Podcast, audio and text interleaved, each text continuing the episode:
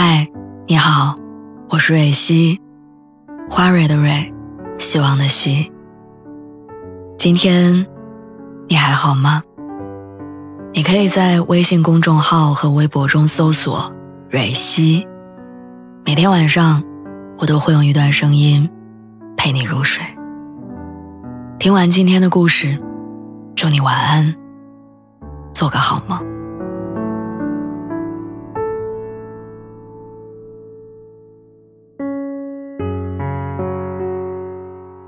二零二二年五月七号晚上十一点二十三分，是隔壁情侣今年第七次吵架的时间。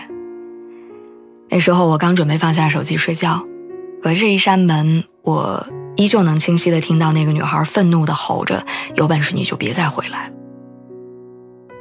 没过一会儿，我就听到“咣”的一声巨响，男生摔门而出，感觉整栋楼都快要被震塌了。随之而来的是真落地都能听到的寂静。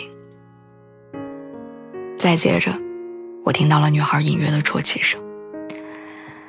我之所以对他们吵架的次数如此清楚，是因为每次他们闹的动静都特别大，有时候会咣咣的踢门，有时候会连续不断的摔东西，有时候甚至互相对骂互殴。在这里住了半年之后，我对这样的场景见怪不怪。只是我没想到，那次大吵之后，那个男人再也没有出现过。昨天出门倒垃圾的时候，我刚好遇到了女生出来拿外卖。她耷拉着油腻的头发，穿着已经泛黄起球的白色睡衣，接过外卖之后，慢吞吞的关上门，整个人看起来没有精神。我不知道这几天她是怎么过的，但我知道，那段感情对她来说是折磨，但分开也并不快乐。于是只能顺其自然的接受，再重新开始。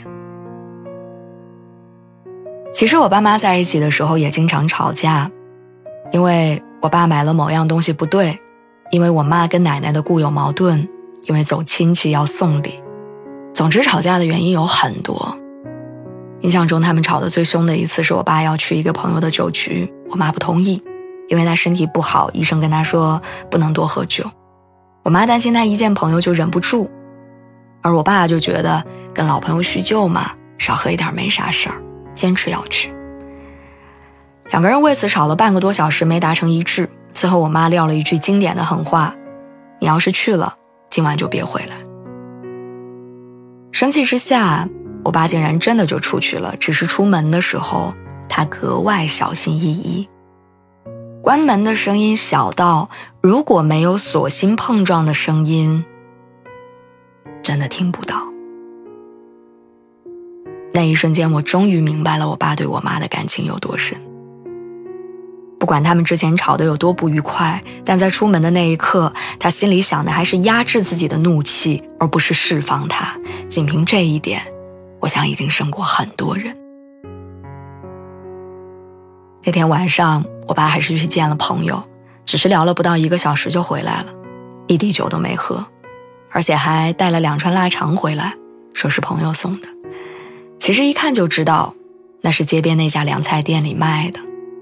他们家的腊肠颜色格外深，瘦肉也格外多，我妈特别喜欢吃，只是觉得贵，所以每次只买一根。她一边吐槽我爸浪费钱。一边开心的把腊肠放进冰箱里，我知道，他们已经和好了。吵架都带着温度的人，一定很爱对方吧？有的情侣吵架会忍不住恶语相向，直戳对方的软肋，因为他知道那是对方的弱点所在，攻击起来十分有效。而有的情侣吵架，即便再生气，也会克制自己的愤怒。绝不会说任何一句伤害对方的话，因为他知道软肋是用来保护的，不是拿来利用的。虽然我很生气，但我更爱你。如果说宣泄愤怒是吵架之后的自然生理反应，那收敛怒气就是我与生理反应抗衡之后温柔的选择。连吵架都会悄悄合上门走的人，一定不会伤害你。